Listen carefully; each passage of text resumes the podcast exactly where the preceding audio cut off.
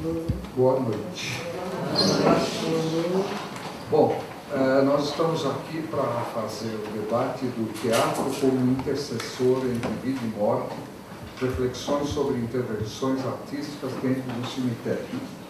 Eh, esse debate eh, está sendo provocado pela companhia Coexistir, que surgiu em 1999 a partir de trabalhos realizados pela sua idealizadora e psicóloga, a idealizadora, a psicóloga e diretora teatral Patrícia Teixeira.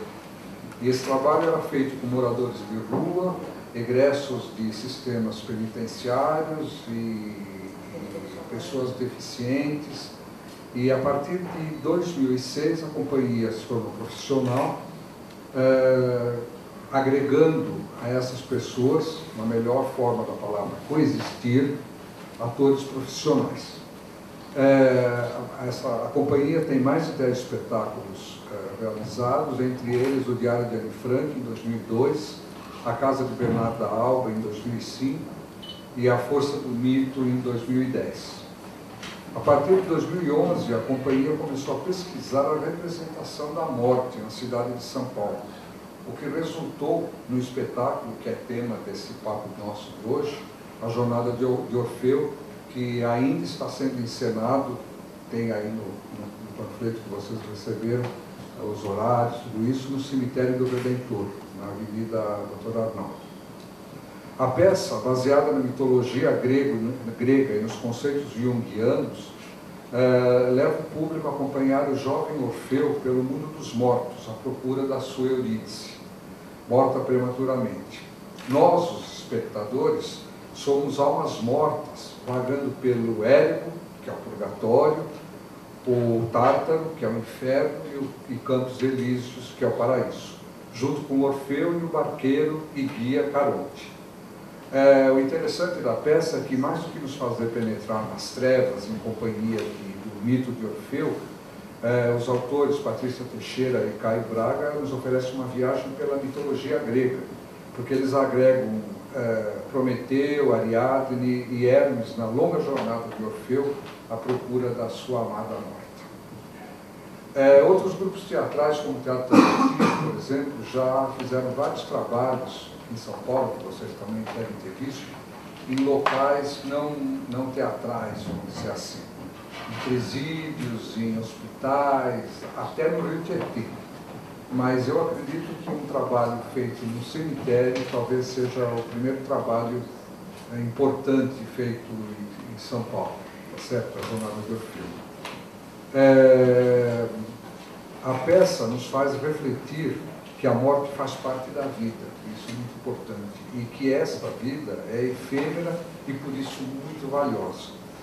Num ambiente dedicado à morte, que é o cemitério, somos convidados a celebrar a vida, isso eu acho que é o maior trunfo do espetáculo da Patrícia.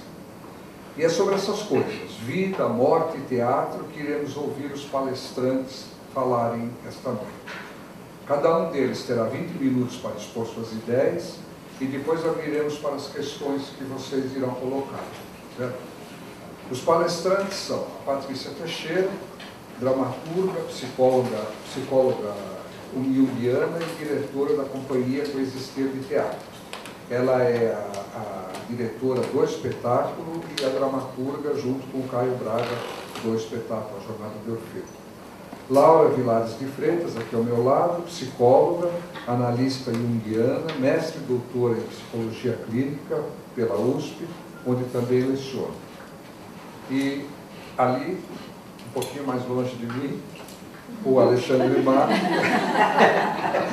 pesquisador teatral, mestre em teatro pela ECA USP e doutor em História Social pela, como é que chama? Fefelete. Fefelete. E é professor da Unesp. Eu, como mediador, José Cetra, me sinto meio um domador aqui, entre essas feras aqui. Eu vou procurar controlar o tempo delas para que elas falem dentro dos 20 minutos para dar oportunidade e depois vocês falarem também. Então eu diria que a Patrícia é, Teixeira é, começasse a, a, nos falar sobre a companhia Coexistir e, pelo, o processo do Jornada do Orfeu, encenado no Cemitério Redentor. Obrigada. Boa noite. Boa noite a todos. Quero agradecer muito a presença do José Cetra na mediação desse trabalho, do Alexandre Mate, da Laura, que são pessoas que eu admiro o trabalho demais e que são pessoas pilares em todo esse meu percurso profissional. Então, muito obrigada. Bem, a gente vai começar a falar um pouquinho do que é a Companhia Coexistir, que surgiu em 2006, né? e a companhia ela sempre buscou estudar o tema coexistência. É, e eu nomeio esse processo teatral como processo artístico psicopedagógico, né? que busca um teatro que seja intercessor entre a vida e a arte, a partir de uma leitura junguiana.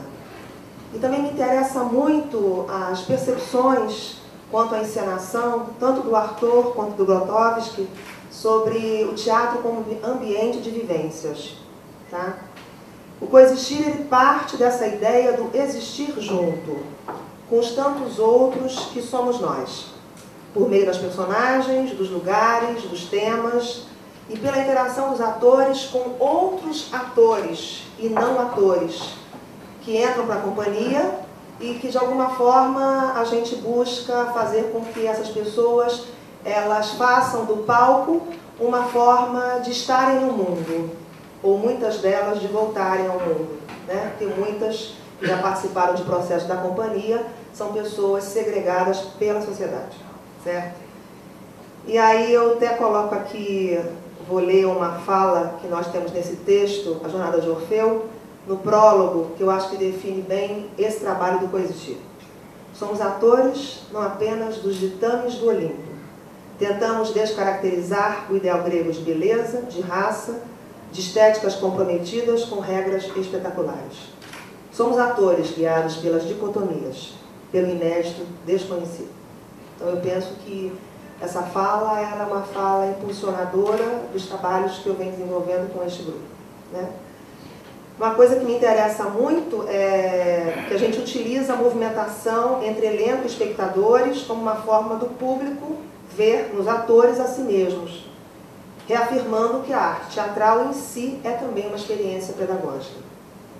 Além desse reflexo entre atores e espectadores, a encenação é construída com fábulas, vivências próprias dos atores, que se agregam ao trabalho.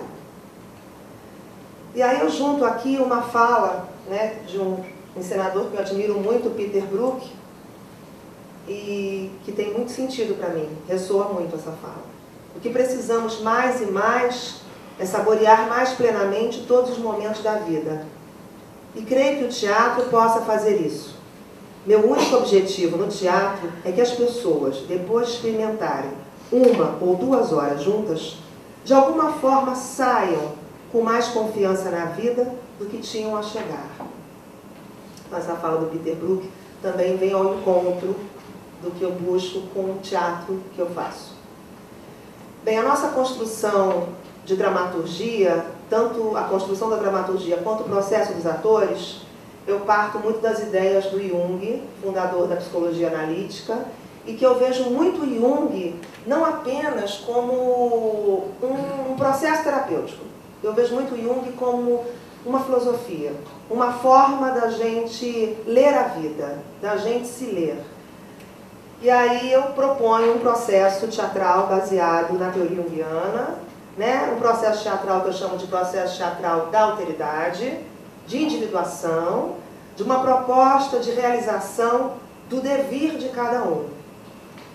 Que cada um possa se experimentar como inteiro, né? possa experimentar por inteiro coexistir com as suas contradições, com as coisas adversas e principalmente com tudo aquilo né, que faz parte é, do que pode e deve ser modificado no mundo pelo próprio processo histórico.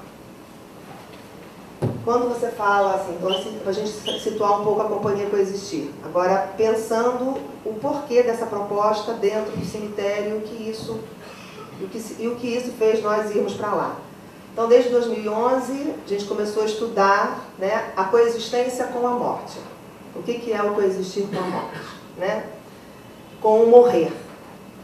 E aí começamos a pensar nos espaços urbanos da vida, cada vez mais utilizados na cena contemporânea.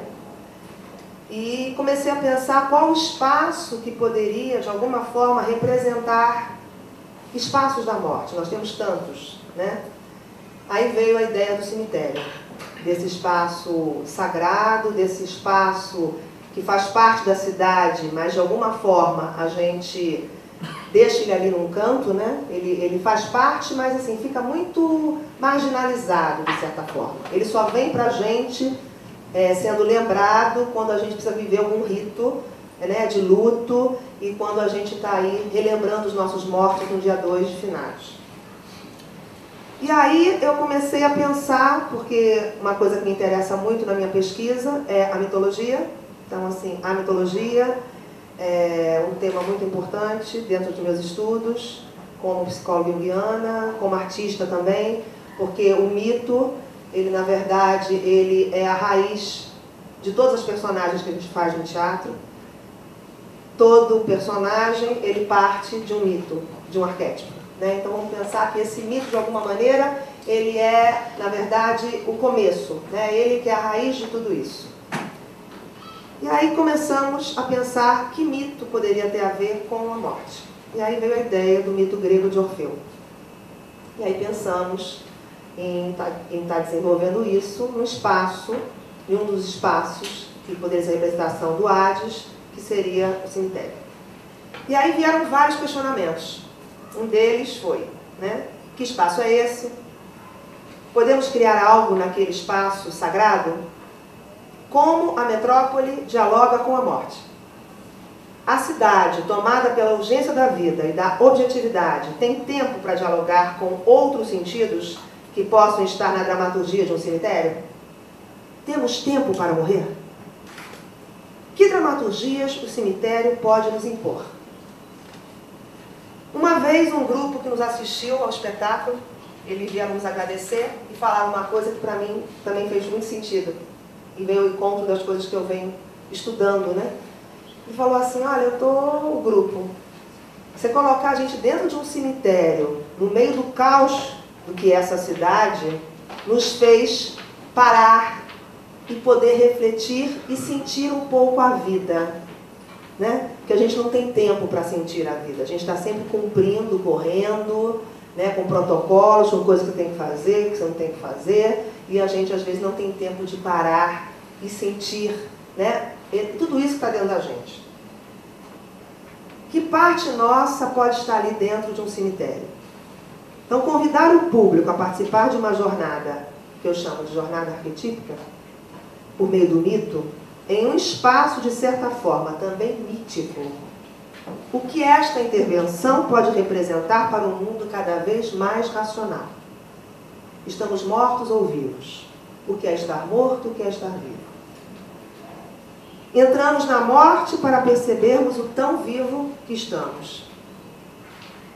É preciso sermos capazes de sacrificar e fazer morrer aquilo que já não serve mais para continuarmos vivos e inteiros, para não correr o risco de nos tornarmos mortos-vivos, objetivos e racionais, cumprindo o que nós temos que cumprir diariamente.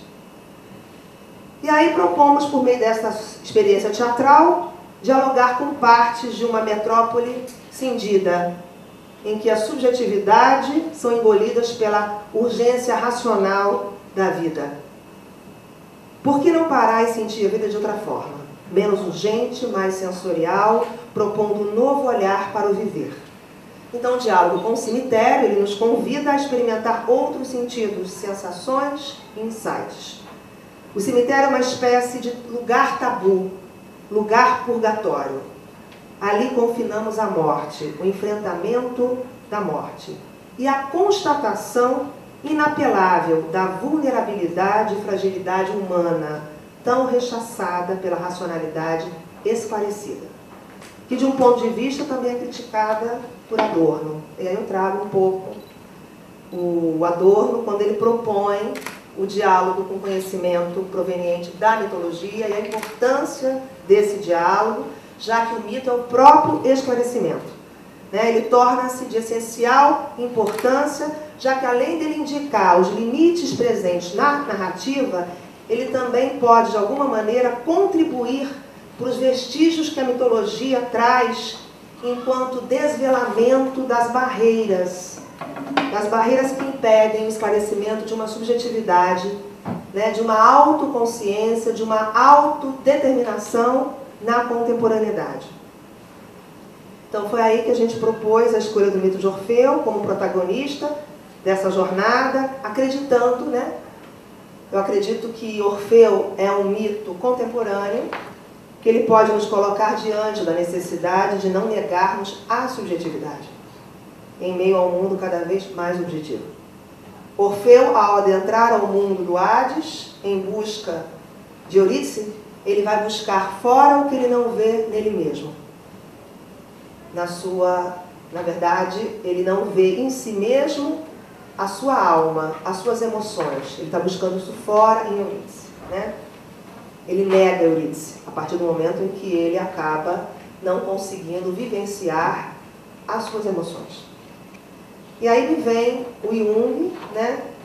Para o Jung, os mitos são de alguma maneira a forma dos arquétipos humanos se materializar. Eles são, na verdade, manifestações, e, e, isso pega muito quando a gente está ali, porque falar do mito dentro de um, de um espaço tão mítico, como isso ressoa para o público. Porque, de alguma maneira, isso nutre alguma coisa para a gente. Né? E aí eu penso que a grande contribuição do Jung para o entendimento conceitual do mito são as categorias que ele utiliza do inconsciente coletivo e dos arquétipos. É, os mitos na construção simbólica teriam o papel de intermediar a relação da vida consciente com a vida inconsciente.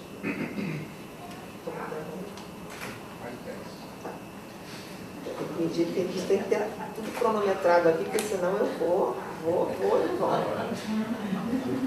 Então, nesse sentido, é impossível para Jung que os mitos possam cumprir a sua finalidade sem que eles sejam ritualizados, vivenciados, experienciados. Experimentá-los é poder tocar no segredo da origem das coisas. É conhecer a origem de tudo. É adquirir um poder mágico sobre elas e poder transformá-las. É voltar às origens e readquirir as forças que jorram nessa mesma origem, que é o tempo mítico do mito, que ele é circular, ele é sagrado, voltando sempre sobre si mesmo. E essa reversibilidade liberta o homem do tempo morto, do destino, dando a gente uma segurança de que é capaz a gente abolir o passado e recomeçar a vida e recriar um novo mundo.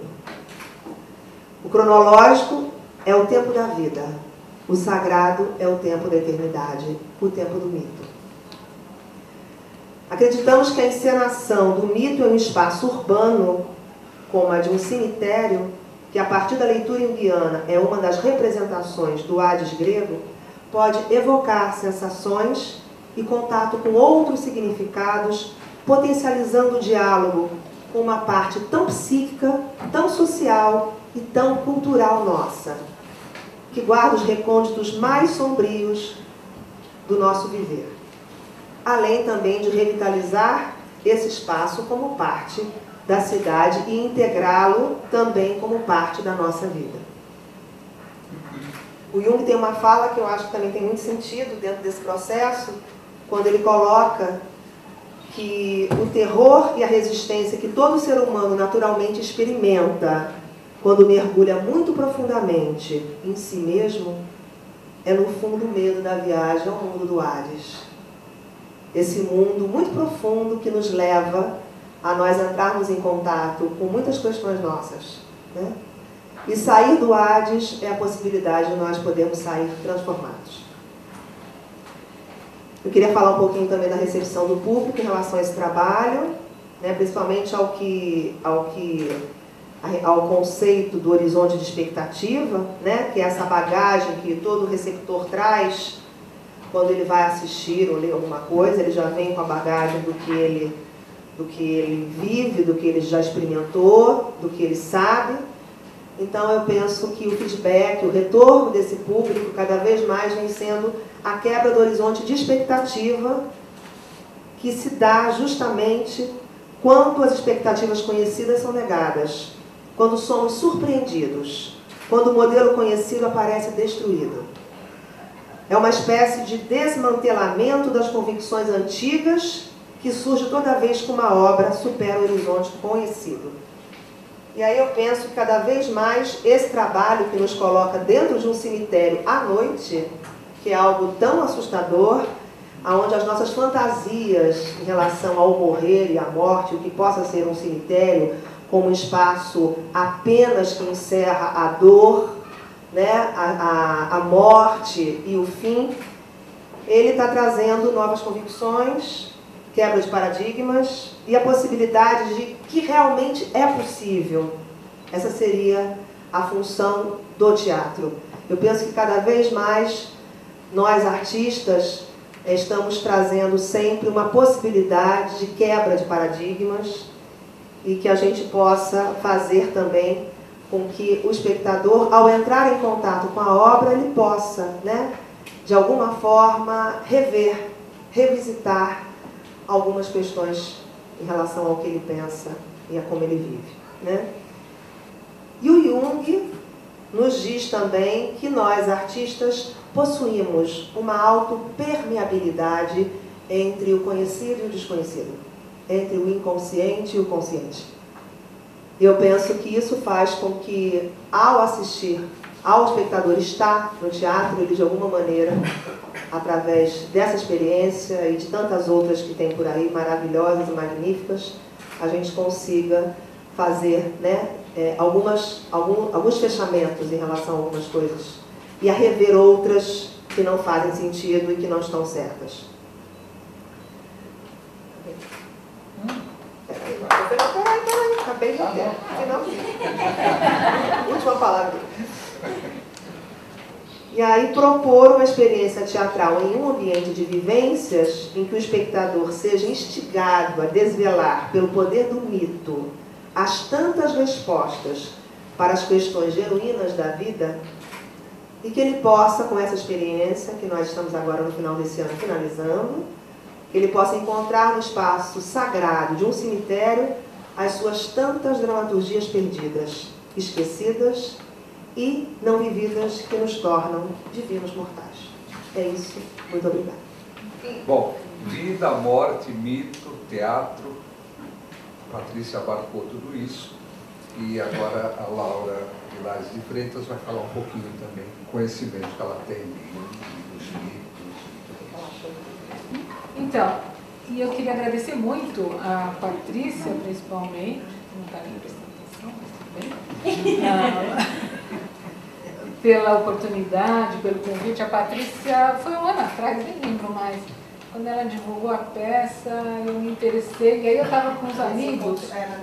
Eu estava com. A gente contou no lançamento é, de, de, um livro. E aí ela me contou da peça e tal. E eu estava com os amigos vindo do Rio.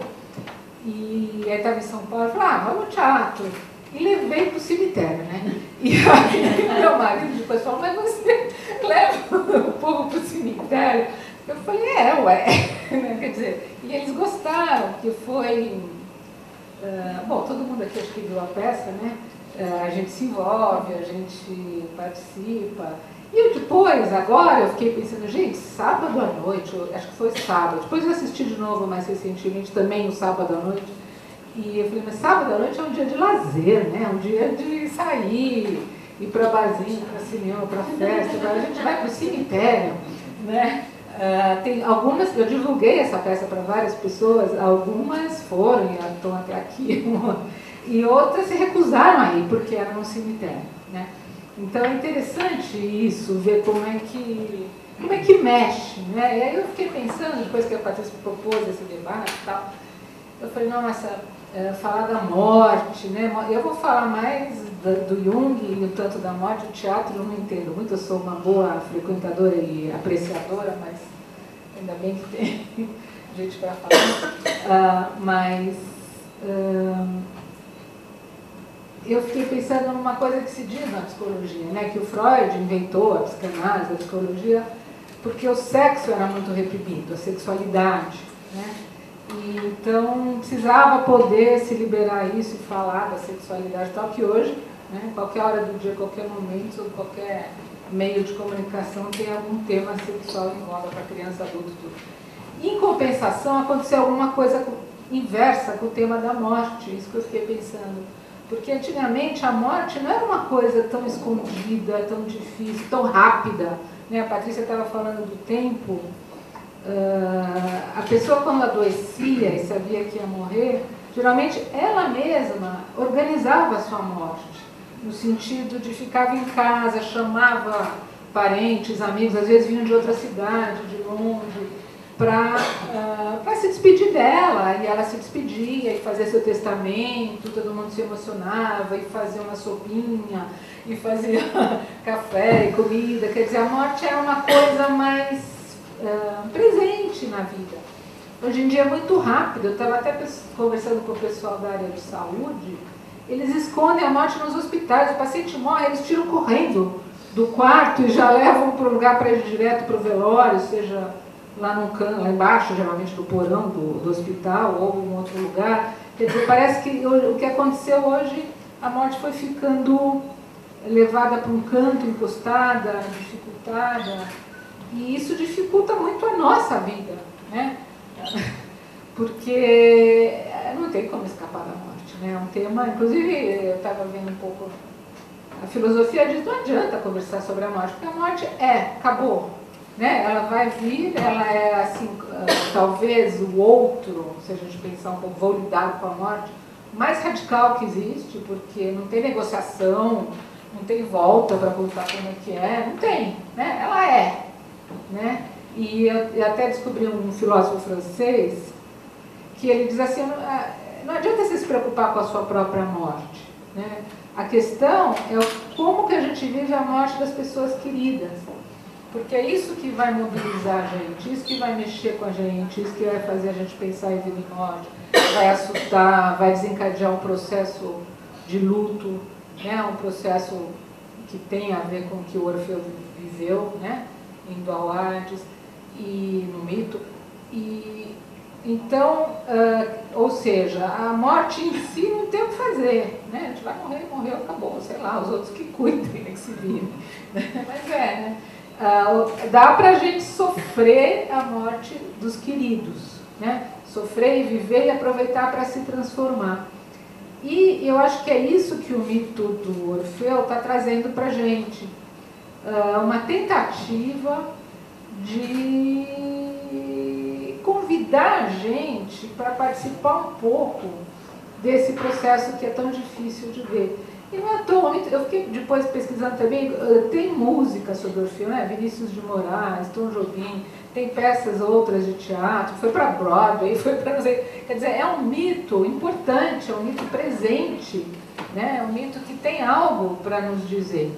E como todo mito muito importante, ele tem um final que é difícil, até eu acho, até se depois a gente for debater entre nós também, porque interessa também saber quem mobilizou, né? Uh, porque o final do mito não é exatamente como. Ele continua um pouco além do que a peça mostra, né? E é um final meio dramático, trágico, porque o. Trágico, porque o, o Orfeu, na verdade, assim, ele não elabora o luto, né? Pela Eurídice, ele fica muito apegado à figura da Eurídice né? Ele quer porque quer Eurídice a todo custo. Ele usa o que ele tem de melhor, que é o dom da música, ele tem de especial, de único, né? que é a capacidade do, de um canto que seduz todo mundo, né? ele seduz desde o Hades, que é quase que inseduzível, né? Até, até uh, seduz as sereias, numa outra história dele, né? quando ele vai lá com os argonautas recuperar o velocino de ouro, ele é ele vai seduzindo de a gente vê na peça, né? Ele seduz o Caronte, vai seduzindo de um em um, né? para conseguir o que ele quer. A no fim, que intercede, ajuda. Uh, ele usa então assim o que ele tem de melhor pelo que ele quer, ele desafia as moiras, né? Isso é um outro tema que tem na, na peça, muito forte, né? que uh, os diálogos das mulheres são muito interessantes, né? a gente rever o que, que elas vão conversando e, e debatendo, que é essa questão do, do destino ou do livre-arbítrio. Né? Afinal, a gente tem um destino e tem que se submeter a ele pronto, ou a gente decide coisas, toma decisões e se impõe. Né? Essa questão é uma questão quase que eterna né? para a humanidade. E a psicologia junguiana diz assim, a gente tem os dois. Né? A gente tem coisas que acontecem, tem coisas que independem da nossa vontade, é importante a gente reconhecer e se alinhar com essas coisas e responder a elas. E a gente também tem uma gama de escolha, tem uma certa liberdade. Né? A gente tem, em termos junguianos, ego e self. Self e ego, na ordem que eu falei. Né? O self, como a, essa psique do inconsciente coletivo, essa psique maior do que a consciência, do todo, na verdade, é, é, ele é responsável, seria, por coisas que a gente não dá conta de escolher ou de planejar. E ainda bem também, porque isso é um, uma parte do sabor da vida. Né? E o ego é aquele que a gente treina para tomar decisões, fazer escolhas, se comprometer. E a gente tem que ir entre os dois. E o Orfeu, ele não quer saber de destino. Ele fala, não, não aceito, não aceito a morte de Eurídice, não aceito a proibição de entrar no Hades, não aceito, já que entrei não vou poder voltar, né? eu não aceito, eu desafio quem tiver pela frente. E, e desde Caronte, que na verdade não tem muito poder, né? o Caronte está lá por um castigo, então a, a função dele é ser o barqueiro, né? que vai levando, mas ele é uma figura muito interessante também, porque com isso ele vai convivendo com todo mundo, todos os mortos, e a morte é, é a coisa mais democrática que existe, né? todo mundo morre. Então ele convive com todos, né? e conhece muitas histórias e acompanha. E até o Hermes, que transita lá também. Quer dizer, Orfeu, e principalmente as moiras, né, que ficam indignadíssimas com ele, porque elas, a função delas é tecer, eu fico vendo aqui uma mão humana. Ah, eu tô falando, ela já está assim, quase que brava comigo. Doutora. Ah, terceira aí. Ah, depende do dia. Ah, elas ficam muito bravas com a ousadia do, do Orfeu, né? Mas aí é interessante, porque elas vão dialogando e elas vão percebendo que, no fundo, no fundo, uh, esse, essa história de um destino fixo, elas vão suavizando um pouco. Elas falam em sorteio, né? Elas falam, ah, então tem uma moira que tem os fios, né? E, e, e os fios da vida. E na hora que ela é, pega os fios de um, de um indivíduo, ela, é como se ela pusesse em movimento a vida daquele indivíduo, né? Aí tem a outra que vai fazendo os enredos, né? Ela vai decidindo. A dramaturga. A dramaturga. Lácteos, né? Ela vai fazendo os enredos da vida de cada um. E tem a outra que tem. A tesoura chega e crau e corta. Acabou, é a morte. Né? Então, em princípio, elas que têm todo esse poder. Mas aí a própria Lácteos fala. Ah, ah, tanta coisa eu não posso esquecer. Mas é assim. Ela própria, mas também é, chega uma hora que eu sorteio. Né? Quer dizer, tem um lado assim, não é aquela coisa que você tem que seguir o destino, tem um lado que também é só. Adoro sortear, né? Adoro sortear quem partirá para cá. É. É, é, um, é um jogo do destino. É e aí, ao mesmo tempo, elas começam, porque tem vários momentos delas, né? Elas começam a ficar intrigadas com o Orfeu, porque como ele consegue né? Ele já conseguiu entrar lá, está lá no barco. Né? Uh, ele vai percorrendo. Que, que, que, poder é esse que ele tem? Será que é a música? Será que não é? Elas começam a. E elas conversam entre si, nem sempre elas estão de acordo né? com o que fazer. Com... Então, essa história do destino, a peça suaviza um pouco também, né? para a gente não ficar naquela coisa. Né? Que muita gente vive a vida assim, né? Acontece alguma coisa difícil, alguma coisa ruim, acabou, era destino, tinha que acontecer e nunca mais nada, né? A pessoa se encolhe inteira. E, e não é isso, Orfeu é o personagem oposto. Né? Aí a gente pega, por exemplo, é, todos os autores gregos, clássicos, tudo, é, por exemplo, a gente pega o Homero e o Exildo, eles trazem muito heróis, quase que como oferecendo um modelo para a gente imitar. Vamos viver a vida com estes modelos. Eles quase, praticamente nos oferecem isso. Né? Agora, o mito de Orfeu não é isso. A Patrícia, eu acho, inventou uma opção de coisa no mito de Orfeu, porque o mito de Orfeu, ele vai para o Hades, consegue entrar, seduzir o Caronte, entrar, e chega uma hora que ele vai negociar com o próprio Hades, com o próprio Hades. E ela foi pondo outros personagens. Né? Você criou um enredo como dramaturga para o Orfeu. Né? Você criou uma jornada que um pouco é um modelo um pouco heróico, né? A gente tem a jornada do herói, que é um tema que os indianos gostam bastante. E, mas por outro lado, no próprio mito e também na peça, a gente vê que uh, não há modelo para seguir. Primeiro porque não dá certo, mas tudo bem. Mas principalmente porque ele não traz um modelo. Ele, o Orfeu, na verdade, ele não passa por uma elaboração profunda. Né? Ele não, não se entrega inteiro, ele fica com uma ideia, quase como uma compulsão a repetir a vida com Eurídice, que é o que ele quer de novo. Né? E essa coisa de olhar para trás é um pouco isso também. Né?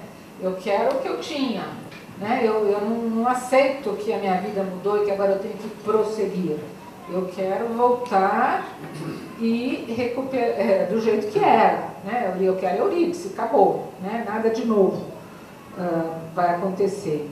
Então, ele é isso que ele nos desafia. E aí ele faz a gente pensar uh, na gente. Bom, a peça é provocativa, né? já põe a gente lá no, no barco e fica em vários momentos nos provocando, né? E vocês, almas aí que ainda não foram desembarcadas, então você pode ficar no aéreo, você pode ficar no táxi, sabe lá, né? O que vai acontecer ao longo da peça, né?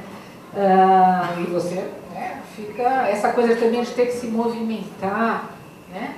Pelo, pelo cenário que é o cemitério inteiro, né, praticamente, ah, isso é muito provocativo, né? é, o movimento e as provocações que vão sendo feitas pelos atores, que variam, né? Acho que o Orfeu, o Caronte, o Orfeu não, né? O Orfeu está com ideia fixa. Né? Hã? É, eu só penso em Eurídice, mais nada. Mas o Caronte provoca, acho que o Hermes provoca. Hermes também. Hermes provoca, as moiras provocam, né? As moiras vêm e provocam. Então a gente vai participando de um jeito, num sábado à noite, que a gente podia estar num uma balada, a gente é provocado sobre o tema do destino, da morte, da vida, né? O amor. Do, é, do que, que é o amor, o que, que é o apego a outra pessoa, né? Porque se a gente voltar, talvez, para aquela coisa de que o que interessa é a morte dos queridos, por que, que é isso? Porque o que interessa é a vida, né? E a quem fica, como é que a gente faz?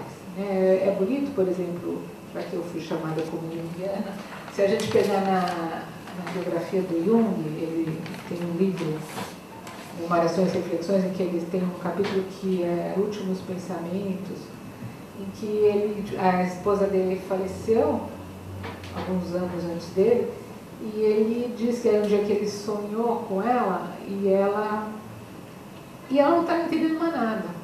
Assim, é como se ela tivesse morta, parado no tempo. É como ela vem no sonho conversar com ele, ela quer se informar sobre o que está acontecendo. Né? Então, assim, a morte é radical mesmo. Né? E é, talvez seja essa a Eurídice, talvez não, acho que é. Né? No Virgílio é, a Eurídice que está lá. No Ovídio é, é pior, porque a Eurídice uh, segundo a versão do vídeo, uh, a hora que o Orfeu olha para trás e, e, chama pela Eurídice, ela teria perguntado para o Hermes, o que, que, aconteceu, quem é? Uh, ela pergunta quem, né, que a gente não sabe se é quem ele está chamando ou se é quem é esse cara que está chamando. Ou seja, ela já foi. Não tem uma Eurídice lá.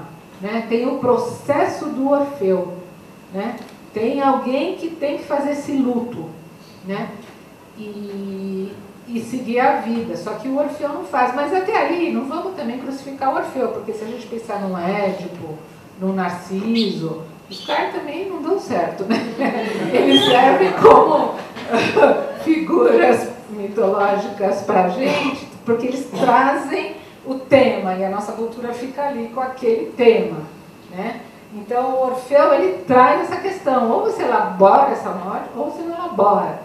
E eu acho que, uh, não sei o que aconteceu, mas assim, foi um final feliz até, né? Ele sai, ele perde a Eurídice, mas isso meio que não tem jeito, porque senão uh, a ordem das coisas acabaria para sempre. No mundo grego, uh, não tem como voltar do mundo dos mortos, assim, trazendo alguém que morreu.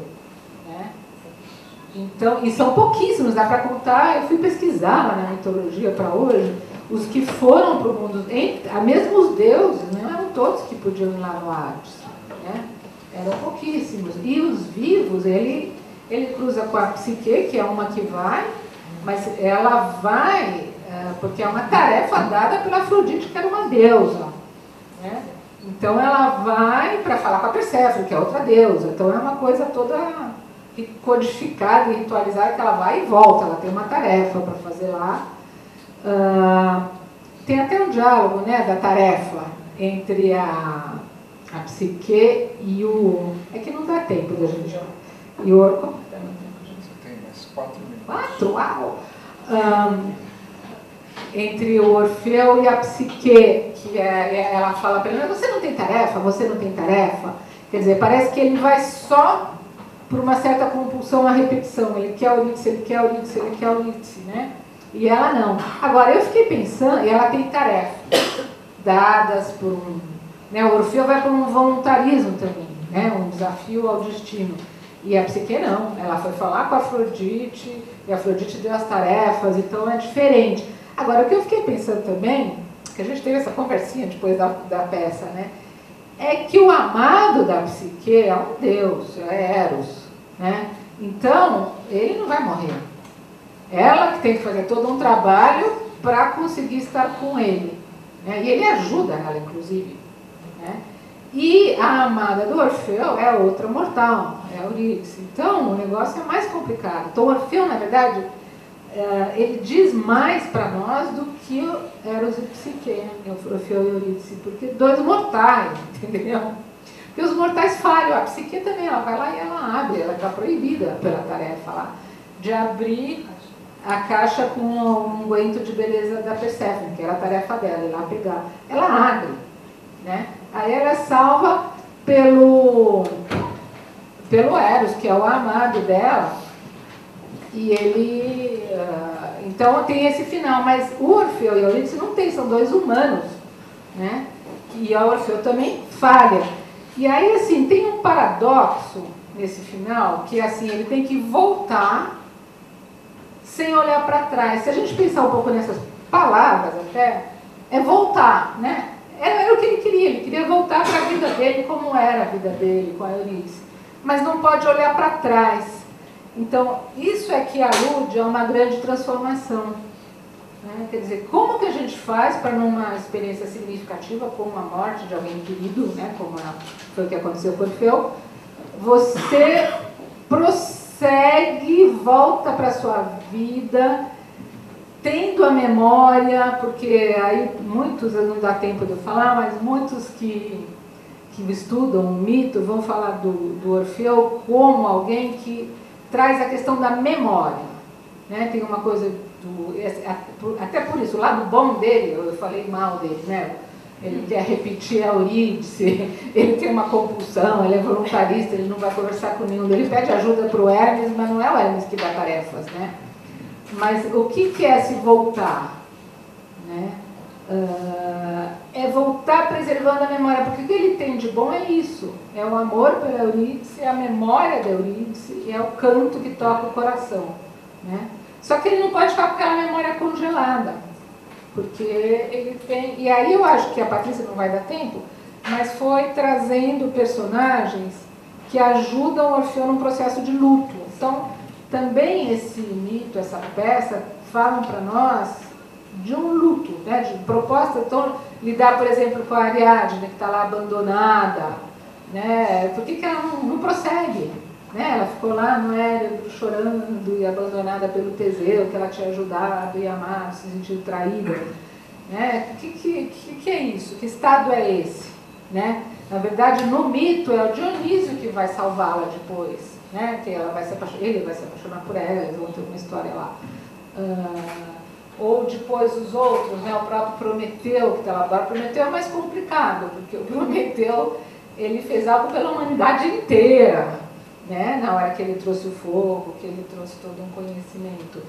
Então, ele tem que ficar lá mesmo.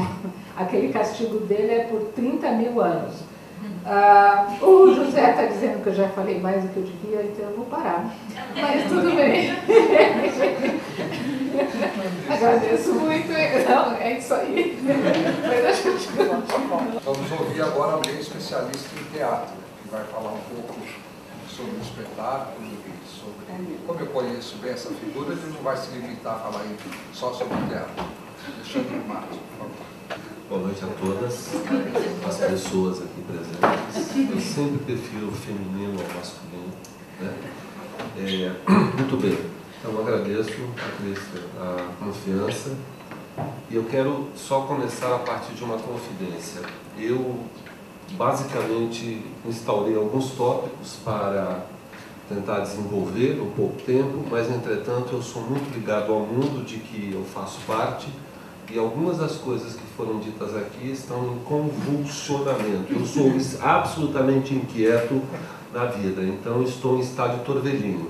Se vocês tiverem interesse, e eu recomendo, eu estou com um conto ou com um texto de Clarice Lispector agora, é, chamado A Quinta História, que, que se encontra no livro Legião Estrangeira, o lutador do Carlos Drummond de Andrade, lutar com palavras é a luta mais vã, né, e, e tantas outras coisas. Então, todo ser vivo, potencialmente, ele tende a reinstaurar-se a si mesmo, dependendo de como ele possa se sentir afetado pelas outras pessoas. Então, ouvir as pessoas e o mundo é absolutamente determinante, fundamental para se considerar mais ou menos vivo. Né? E aí, Patrícia fala em dor, eu estou em estado de convulsão, então vou tentar organizar um pouco o pensamento, mas de antemão digo que talvez eu não consiga. Quando a, a, a questão do cemitério vem à tona, então a imagem que veio é o seguinte: o cemitério, o cemitério do Redentor, que eu não conhecia, é, é um, é um espaço é, absolutamente. É, eh, não monumental, não há monumentos no cemitério, há pequenos uh, jardins absolutamente. se vê a mão do humano uh, naquelas. É, naquelas, naqueles túmulos. E o monumento é uma palavra latina cuja origem é monel, e monel é narrativa visual. Portanto, no cemitério do Redentor não tem narrativa visual monumental. Então, isso faz com que o espírito entre num estado de uh, centrípeto para fundamentalmente desenvolver, desenvolver a memória. E um cemitério na nossa cultura, e o Walter Benjamin, que você estava falando, tem um texto maravilhoso que eu recomendo também, chamado Narrador, a morte atualmente está apartada da vida não faz mais parte dos rituais de vida. Então a morte também é mais um procedimento de higienização, como se nós pudéssemos sermos seres permanentes e não somos, nós somos absolutamente finitos. Mas a metáfora que vem em termos de, de, de memória é o seguinte: o cemitério é, portanto, uma estalactite incrustada na cidade de cabeça para baixo. Então, como nós não temos monumentos, o que se tem naquele cemitério é a possibilidade de voltarmos para nós mesmos, para os nossos mortos, termos consciência da nossa finitude e entender que a vida quer vários jeitos de resistir. E a resistência maior talvez se deva a respeitar os nossos princípios e entendermos que nós não somos os criadores do mundo. Antes de nós, múltiplas outras pessoas foram fundamentais e nós precisamos fundamentalmente um tributo a essas pessoas. História no, a história no Brasil, componente curricular de história é muito mal desenvolvido. Normalmente que se pede às pessoas é que decorem uh, nomes e datas. Isso é um absurdo. História não é isso, é o contrário. É um outro movimento. E uma palavra determinante para entender um pouco dessas coisas que são ditas e a questão da mitologia é que mito, miteo em grego e miteio com i, correspondem a narrativas de origem. Então são fundamentalmente narrativas. Nós todos, seres humanos, representamos por uma questão social. Nós representamos diferentes papéis sociais aquilo talvez que a gente tenha de melhor tem de ficar escondido porque existe no mundo uma coisa chamada patrulha. Vários tipos de patrulha. Nós somos seres complexos, sensíveis, negamos a nossa subjetividade e queremos ser aceitos em nome de uma aceitação. Às vezes nós transgredimos a nós mesmos, a nossa subjetividade, os nossos desejos e as nossas inquietações para supostamente fazermos parte de um mundo que tem sentido e não tem sentido. Exatamente ao contrário disso. Né? Então, uma narrativa de origem, ela fundamentalmente é apresentada quando o teatro foi inventado, quer dizer, nós sempre representamos, em todos os momentos, a estetização da representação social ocorreu por uma linguagem instituída pelo Estado grego no século V a.C., a que se deu o nome de teatro. Teatro, thea, em grego é ver, iatron é espaço. Portanto, é espaço por intermédio do qual se vai ver, se vai assistir a alguma coisa. Este nome, na tradição teatral, corresponde aqui à plateia. E para os gregos, plateia de plastos significa manipulação por gesso, argila e cera. Portanto, o teatro uh, foi criado pelo Estado grego com o objetivo de manipular os sentimentos e corrigir os comportamentos que não são uh, ortodoxos, que sejam corrigidos pela moral. A despeito de o Estado ter atribuído a linguagem, quer dizer, essas obras que foram criadas naquele momento histórico, elas são imemoráveis e elas são absolutamente significativas, porque desde os gregos tem uma coisa fantástica, eu já estou saindo completamente fora do que eu pensei, né? mas a cabeça é convulsa. Eu, se eu fizesse a análise, eu seria um caso é, Zé Cetra, eu Zé Seta, quando ele senta perto de mim, ele faz eu parar minhas pernas, né, porque eu tenho essa inquietude. Bom, isso não importa, nós todos somos inquietos. Quando o Estado é, faz, é, portanto, constrói a linguagem é, construída instaurada por intermédios de símbolos, com o objetivo de reparar o comportamento das pessoas nas tragédias que eram obras, segundo Aristóteles, né, que eram obras dignas dos deuses e dos heróis. Então todos eram obrigados a assistir, inclusive as mulheres, que eram consideradas seres inferiores naquela sociedade dita quase perfeita. Não é? As mulheres, por exemplo, eram obrigadas a assistir às tragédias e eram pedidas de assistir às comédias. Por quê? As comédias foram construídas uh, dignificando, entre aspas, o humano o ordinário, aquilo que dizia respeito a, ao humano, que estava muito longe, portanto, do panteão de quem eram os eleitos, escolhidos e atribuídos a essas pessoas um caráter, um papel significativo, protagônico, portanto. Mas desde os gregos, da Antiguidade Clássica, são três os pressupostos por intermédio dos quais o teatro uh, existe. E ele acontece. Primeiro, para tecer, porque torgos, dramaturgia, torgos em grego é tecimento.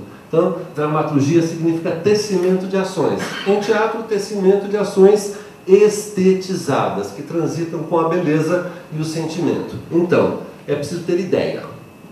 Né? É preciso que é, se tenha uma ideia, um tema que será recortado de acordo com os detentores do poder da vez. No caso, o Estado grego tinha os seus interesses específicos, específicos e que se apresentasse, portanto, narrativa de origem a partir de uma estrutura bastante rígida das tragédias, comédias e dramas clássicos. Então, a ideia e o pensamento são determinantes. E eles precisam louvar o Estado e as figuras que detêm o poder.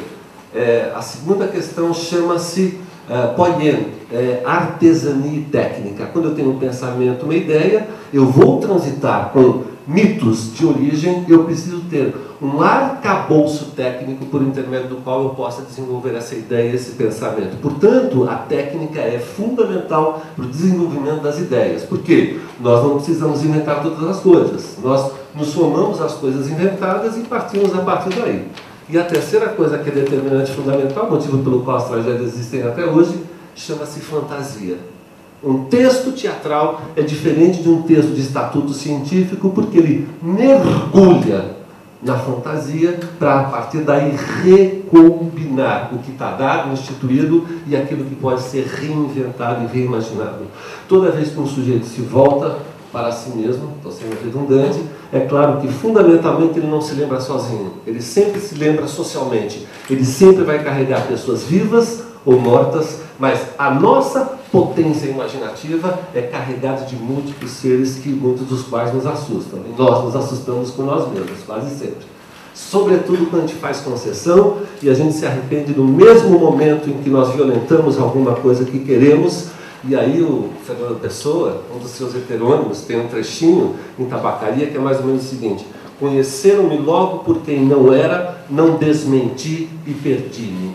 Nós somos sujeitos perdidos, porque nós vamos fazendo concessão permanentemente, porque temos medo de todas as coisas, inclusive de nós mesmos, da nossa própria potência. Então, o teatro é esse, essa linguagem potencializante das possibilidades de reinvenção. Teatro, ele não precisa, porque todo o teatro é construído a partir de símbolos. Os símbolos podem refletir ou refratar a realidade. Eles podem trazer combinações que correspondem a esse mundo perverso no qual nós vivemos, ou eles podem reinaugurar outras paisagens por intermédio das quais a vida pode se tornar mais significativa. De uma certa forma, eu não vou entrar no tema, mas eu vou me aproximar. Patrícia Teixeira e o conjunto de criadores do Coexistir propuseram isso. Partiram de um mito de origem, de uma narrativa de origem, e miteio, esse izinho, na, na segunda proposição da palavra, significa caminho. Ou seja, é um caminho é, por intermédio do qual um mito de origem será refratado com relação àquilo que foi instituído como sendo certo. Possível entender isso? Então, porque tem essa possibilidade reinventante. É isso que vocês fizeram. E o teatro, desde o começo dos gregos, o teatro decorre de ritos. Primeiro, ritos de morte e ressurreição, cuja principal tarefa era recordar os mortos. E o instrumento que fazia essa recordação era a música. Então, Orfeu tem esta característica também. Fala-se, né, o Schopenhauer, que é tão fundamental para entender certas coisas, a música entra diretamente no espírito. Né? Por isso que a gente gosta de música de qualquer nacionalidade, não precisa entender, porque o nosso espírito tem uma colagem, uma adesão à música e nós conseguimos transcender aquilo que se chama entendimento, no sentido mais vulgar, e nós vamos perceber que não é importante em arte entender o que quer que seja. A arte não existe para que nós possamos entendê-la, ao contrário, é uma manifestação que a gente não explica, mas que acaba sendo essencial à vida. Sem ela, a gente não consegue viver. Então nós podemos nos tornar pessoas melhores e nos entendermos fazendo parte de, um, de uma grande coletividade, a dos loucos, dos sonhadores, das pessoas que, que estão mergulhados na invenção e que permanentemente criam isso. Bem, então, é, eu estou quase afobado, porque eu quero lutar contra o tempo. Meu tempo aqui é Cronos, mas o tempo que me interessa na vida é o Kairos, que é o tempo da emoção, da subjetividade. É, eu gosto desse tempo, né? Quem sabe um tempo da delicadeza. Bom, então, é, os mitos de morte e ressurreição, em homenagem fundamentalmente a Apolo ou Febo, e os mitos de fertilidade. Os mitos de fertilidade em homenagem a Dionisos. Então, no entrecruzamento na história da Grécia desses dois mitos fundantes de um pensamento mais racional e de um pensamento mais desmedido, portanto propenso à ficcionalização e não à reprodução ipsis litteris do que está dado e posto, que nasce o teatro Um, digamos assim, vai ser a comédia, o Dionísio, que todo mundo gosta de um vinhozinho. Aliás, se nós tivéssemos aqui um vinhozinho, não ia ser melhor? Que a gente pudesse falar, ouvir. A gente vai limpando o espírito, vai ficando com menos resistência, é bacana. Eu comecei a beber depois dos 50, né? E eu acho uma maravilha. Acho uma maravilha porque não faz mal. Aliás, nada faz mal quando a gente sabe por que faz e com que intenção. Bem, então, a, a teatro é considerado tendo em vista a sua origem de ritos, um espaço sagrado. Então, o teatro, por isso é que se fala. Olha, veja bem, isso aqui é, os, havia muito nas construções, sobretudo escolares, isso aqui chama-se cátedra. A cátedra é para destacar o sujeito da fala em relação aos outros sujeitos. Para entrar em qualquer templo tem sempre degraus. Vocês perceberam isso? Então é uma. Ele, três minutos, é uma elevação de espírito. Bom, Clarice Lispector aqui, Drummond e Zé Cetra e todo mundo. É, muito bem. Sim. Os artistas populares, porque eram irreverentes, eles foram expulsos do teatro na antiguidade, na antiguidade clássica grega, eles foram expulsos da ágora a praça onde se discutia as questões da representação e expulsos da polis, da cidade-estado. Portanto, eles foram condenados à deambulação, andar sem destino, porque eles foram expulsos e desterrados da possibilidade de desenvolver as suas manifestações, que eram bastante irreverentes, naquela sociedade tão higienista, já pode falar isso. A Patrícia Teixeira e o conjunto de criadores da Co existiram. Reinauguram o espaço sagrado do cemitério para profaná-lo pelo teatro popular, ou pelos expedientes do teatro popular. popular. Portanto, que tem uma profanação estética do sagrado, que é o cemitério, porque traz expedientes de um teatro que foi expulso logo na origem de formação do pensamento, da linguagem ocidental. Então é muito interessante porque o rito que surge daí é um rito que é o contrário. Então tem uma figura de linguagem que a gente chama de oxímoro, né? então é um uh, sagrado, profano é fora do templo. Então vocês se desenvolvem, desenvolvem uma linguagem fora do templo, mas numa proposição a recuperar o sagrado de quem foi expulso. Isto convulsiona a cabeça. Né?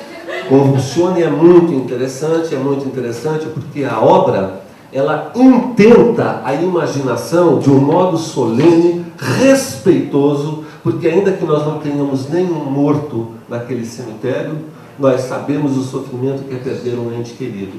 Portanto, tem uma personagem e é muito mais do que a simples alteridade, é o doppelganger, aquela sombra que a gente carrega, que o Freud já falou, né, a sombra é o grotesco, ao entrar e fazer parte daquela paisagem. Então, se nós somos solenes, a gente acaba arqueando ah, o corpo por um peso feito mito de Atlas de entrar num espaço sagrado profanado pelo teatro para ter uma identificação com a obra que se faz. Eu tinha muito mais coisas a fazer, não era bem aí que eu ia, mas eu só recomendo, se vocês tiverem um tempinho hoje, na hora que vocês chegarem em casa, leiam uma obra antológica maravilhosa de Clarice Lispector, daquela do começo, que é uh, A Quinta História. E é exatamente como se erradica baratas da vida. Só que as baratas da vida somos nós mesmos e as nossas sombras. Vocês, atores e atrizes da, da, da Coexistir, têm essa função de barata e vocês viram a quantidade de baratas que tem lá? Vocês viram? É impressionante esse horror atávico que passa a nos perseguir também. Bom, é, eu apreciei muito, é uma obra importante, muito mais importante do que eu não falei o que eu tinha que tratar, Zé, mas faz, não faz mal. Muito mais importante do que gostar ou não das coisas, eu aprendi é entender a importância que as coisas têm. E a obra que vocês apresentam no Cemitério do Redentor é uma obra que tem uma grande importância e vocês não podem esmorecer e entender que o peso é para libertar. Prometeu, então, Prometeu não é só um, são três, é uma trilogia. Prometeu é, Porta-Fogo, Prometeu Acorrentado, que foi a única que sobrou e Prometeu Libertado. Então, por intermédio de uma obra como essa, o mito de Prometeu pode ganhar sua completude. Acho que o básico para falar nesse sentido é, é lastimar, né? Como são as coisas hoje em dia, porque realmente tem uma perda, que é a perda da possibilidade de viver essa despedida, esse luto, essas narrativas compartilhadas. Né? Era muito comum a gente ficar sabendo uh, de ter toda a tristeza do luto e, ao mesmo tempo, ter uma festa com muita comida. Né? Mais antigamente, nós, meus avós, eu lembro da minha, meu avô sendo velado na varanda da casa, minha avó chorando, chorando, chorando. E eu impressionada com aquela criança, né? com aquele luto. E para mim foi um aprendizado aquilo, porque, assim, porque estava junto todo mundo, né? Era um, era um estar junto e passar a noite. Mas mais atrás ainda se fazia uma cerimônia, que e tem culturas que assim se sentem muito responsáveis por ajudar o morto a ir fazer o seu caminho, que seria esse caminho do, do barco, né? essa jornada que a peça traz. Uh, então, por exemplo, você pega os tibetanos, eles têm um barco que são 49 dias, tem um livro que tem tudo que você deve, os vivos devem recitar para ajudar o morto a chegar bem, né? e, a, e a passar por esse momento. Né? Então não é à toa, quer dizer, é, uma, toda uma ideia de um pós-morte que depois pode resultar numa reencarnação ou não, é todo tem toda uma, uma visão de mundo e de pós-mundo, né? Mas de qualquer jeito, é assim, permite, e essa coisa do luto, né? As pessoas em luto têm um vestido preto e tem um não é, sair do cotidiano da vida, né? É, é, inaugura um período diferente, isso que é importante, porque nesse diferente você entra em contato com muitas coisas, que eu acho que é isso que a peça vai trazendo, esses outros personagens vão trazendo diferentes momentos, diferentes jeitos de lidar, tem desde castigo até adormecimento ali no Érebo, até, né? São diferentes coisas, sempre tem um arrependimento, né? não é? Quando alguém morre, puxa, se eu tivesse dito aquilo, se eu tivesse chamado para fazer aquilo, sempre tem, porque é isso mesmo, né? A morte é radical. E, e, a gente precisa entrar em contato com isso, com esse se eu tivesse, e às vezes compartilhar com alguém que vai entender né? Porque se eu tivesse vai entender a dor. Então, eu acho que basicamente é lastimar, é lembrar de outras culturas, né? A gente pensa, eu falei dos tibetanos, mas você vai para os nossos índios, o Quarupi, por exemplo. Quarupi era uma festa para homenagear os mortos, né? Daquele ano, uma festa uma vez por ano, se reunia a tribo inteira e muitas vezes tribo vizinha também, e cada família que tinha um morto fazia um, trabalhava um tronco e punha aquele tronco ali para se homenagear ao morto. E tinha muita comida, e muita dança, e muita música, e tinha esse momento de lembrar os mortos. Quer dizer, o que, que a gente faz? Né? Essa pressa, esse apagamento que está tendo consequências sérias. Inclusive, eu estava lá lendo o vídeo, o Orfeu, quando eu vi a notícia do massacre em, em Paris, eu falei, nossa, né, já com essa coisa lá em Minas, você fala, nossa, que morte, né, tudo, tanta morte, mas que morte é essa também? E como que essa morte vai poder ser lidada? Eu não sei, né, tantos jeitos aí. Então, é, é mais um lastimar, né? Eu vejo o espaço, por exemplo, a missão do, do, do projeto Coexistir, é como você, por exemplo, estigmatizar, né, profanar esse, esse espaço para você tornar ele, é, a morte não tão penosa. Né?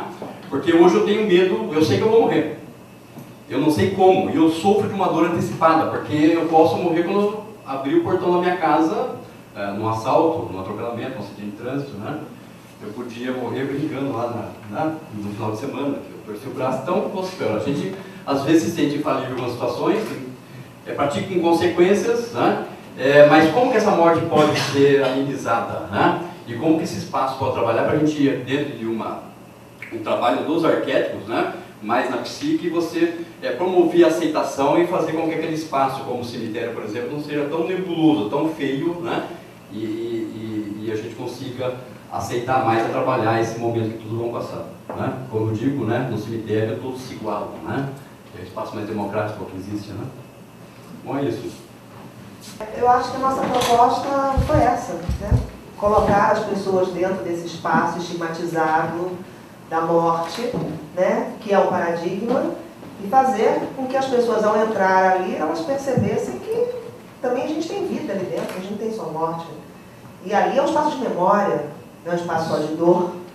Né? Então a nossa proposta, tanto assim que as pessoas, muitas antes de irem ao trabalho, né, elas vão com muitas fantasias. E ao sair, elas sempre colocam, né? Poxa, eu estou saindo daqui agora com uma vontade de rever a minha vida. Né? E eu estou percebendo tão vivo que eu estou. Então, a nossa proposta é realmente a gente poder dialogar com aquele espaço. Dialogar com aquele espaço e ver que ali é um espaço que faz parte da nossa vida. Ele não está a parte da vida, ele faz parte da vida. Morte, vida, vida e morte. Ela não tem uma resposta. Né? Quer dizer, é uma das angústias básicas mesmo. Né? A gente é mortal, é frágil, é falível. O que a gente pode fazer é compartilhar né? É, é, essa angústia e esse estar junto. A gente tem isso, né? A gente cria a cultura, a cultura ampara, né? Dizem que as religiões foram fundadas a partir da vivência, da constatação da morte, né? Que é um aspecto, hoje em dia a religião já tem várias mas é um aspecto cultural que ajuda, né?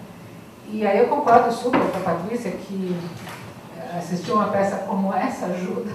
Né? Ao mesmo tempo você sente, entra em contato com a sua fragilidade, ao mesmo tempo você fica mais potente no que você tem, que é a vida, né? com toda a fragilidade dela, ela é a maior potência que a gente tem. E, eu só queria contar, porque isso eu até queria falar, eu tinha pensado, eu também tinha esboços e mil coisas. Eu tinha pensado em, eu falei, que imagem que essa peça traria, assim, de mais pregnante. E aí eu pensei, pensei, eu falei, é o barco do Caronte.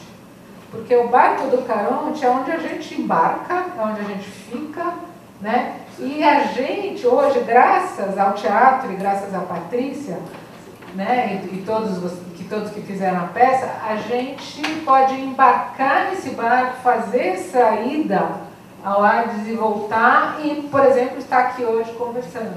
Né? Então esse barco é, para mim, a imagem mais forte. Quer dizer, claro que tem imagens, cenas fortes lá, né, e momentos, mas é o barco do Caronte que tem o movimento, que tem o caminhar, que tem a possibilidade de depois de refletir, né, e que a gente é convidado a ficar o tempo todo se olhando, né, meio ameaçado, é aqui que você vai ficar, porque tem muito, e acho que também a peça fala disso, tem muito, muito morto-vivo, né, então a gente de vez em quando é meio que desafiado, né? Você está aí como? Como você está vivendo a sua vida? Né? Como você está sentado nesse barco?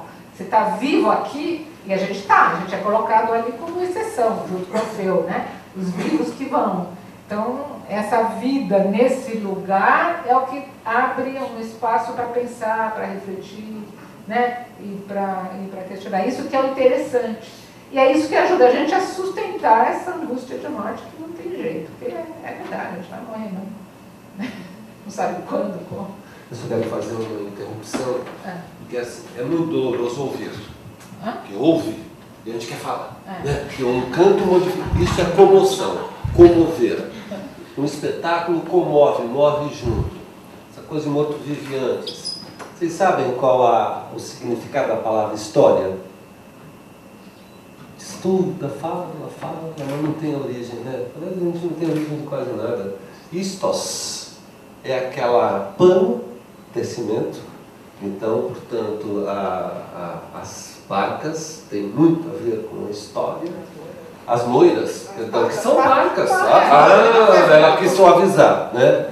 Então, ah, o que se chamavam os batéis, os barcos, conseguiam movimentar-se na água dos mares pelo tecido que recebia o vento e os barcos singravam os mares. O que tem abaixo não se tem a menor ideia. Em cima os sujeitos estão absolutamente disponíveis para o acaso. Portanto, história é esta revisitação permanente, sem explicações plausíveis, mas que nos direcionam à busca das coisas, inclusive dos nossos mortos. Morto-vivo.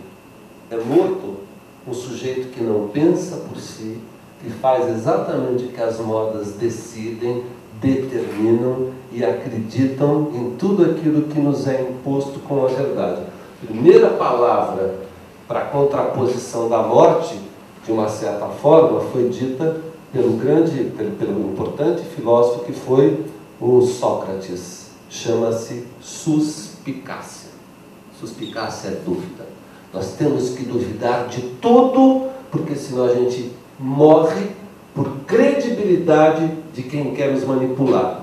E eu, não, o parceiro fala uma coisa, não vou entrar nessa especulação, porque é palavras buscando o canal. Um sujeito que ouve, ele está reprocessando o seu pensamento e, e, vivendo de modo absolutamente em dúvida. É, é, é melhor parar. Deixa eu só complementar uma coisa quando ele falou dos arquétipos, né, como é que os arquétipos podem ajudar. Se a gente pensar que os mitos né, são uma das expressões dos arquétipos, e na hora que a gente está ali naquele espaço mítico, né, com aqueles personagens todos que são mitos, a gente sente de alguma, de alguma maneira ao sair dali, né, e a maioria do público sente muito isso, que o contato com o mito acaba nutrindo e pode nutrir o vazio existencial da morte. E aí eu penso que a fala final de Perséfone na peça é, que teve o objetivo de poder ser um pouco continente em relação a esse vazio existencial da morte, quando ela diz que a morte nos obriga a um canto à vida. Orto, em grego, é correção. Tratamento ortodôntico, ortopédica para corrigir dentes e pés. O teatro grego tinha essa função, clássico, né, para corrigir os comportamentos. Orfeu é um calhorda, é um errado, porque ele não faz aquilo que é previamente determinado por, por toda aquela cultura, mas ele desobedece todo mundo e vai atrás daquilo que disseram que é impossível. Portanto, ele é um primeiro Quixote que vai em busca daquilo que lhe dá prazer, que é importante. E eu, é, é isso que eu queria lembrar. Eu tinha uma avó paterna chamada Esther Pop, ela era húngara, e é isso, é o único senão com relação ao espetáculo. Cultura húngara era assim, é momó em húngaro, né? Vovó, momó. Ela fazia a gente, todos os netos irem ao jardim e ela nos beliscava, por exemplo, dizendo, sente, as plantas também. Então, o encontro naquele cemitério foi com a minha avó. O arconte queria que a gente seguisse, eu não queria. Eu queria permanecer para ir mais ao encontro de minha avó, que me ensinou a apreciar todas aquelas belezas das plantas. Então, um sujeito vivo também é aquele que tem as memórias que, de uma certa forma, fazem com que ele não se sinta único. Queria fazer um comentário, na verdade era uma pergunta e outras pessoas já foram colocando outras questões, eu acho que nem vai ser no final mais uma pergunta, mas se puder comentar alguma coisa. Fiz parte desse processo bem no início, quando não era o estudo do texto Jornada de Orfeu, quando era o estudo a morte, a vida, morte, cemitério, por que não cemitério? Eram perguntas, eram textos.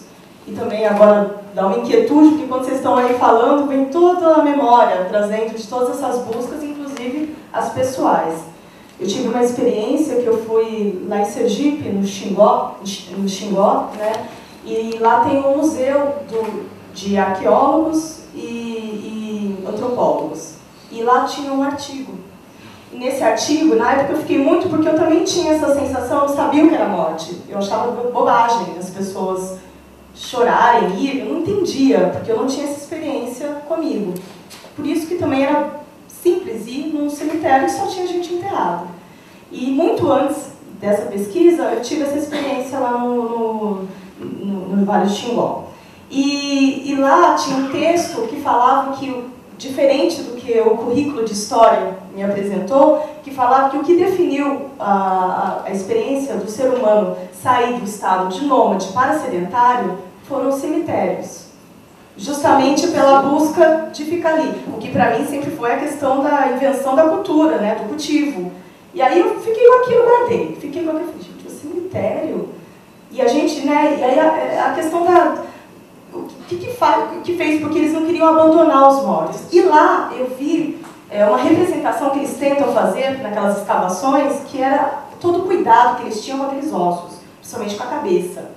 Tinha todo um lugar para se colocar, sabe? Comecei a ficar curiosa com esse assunto, depois veio a Patrícia e todas essas pesquisas.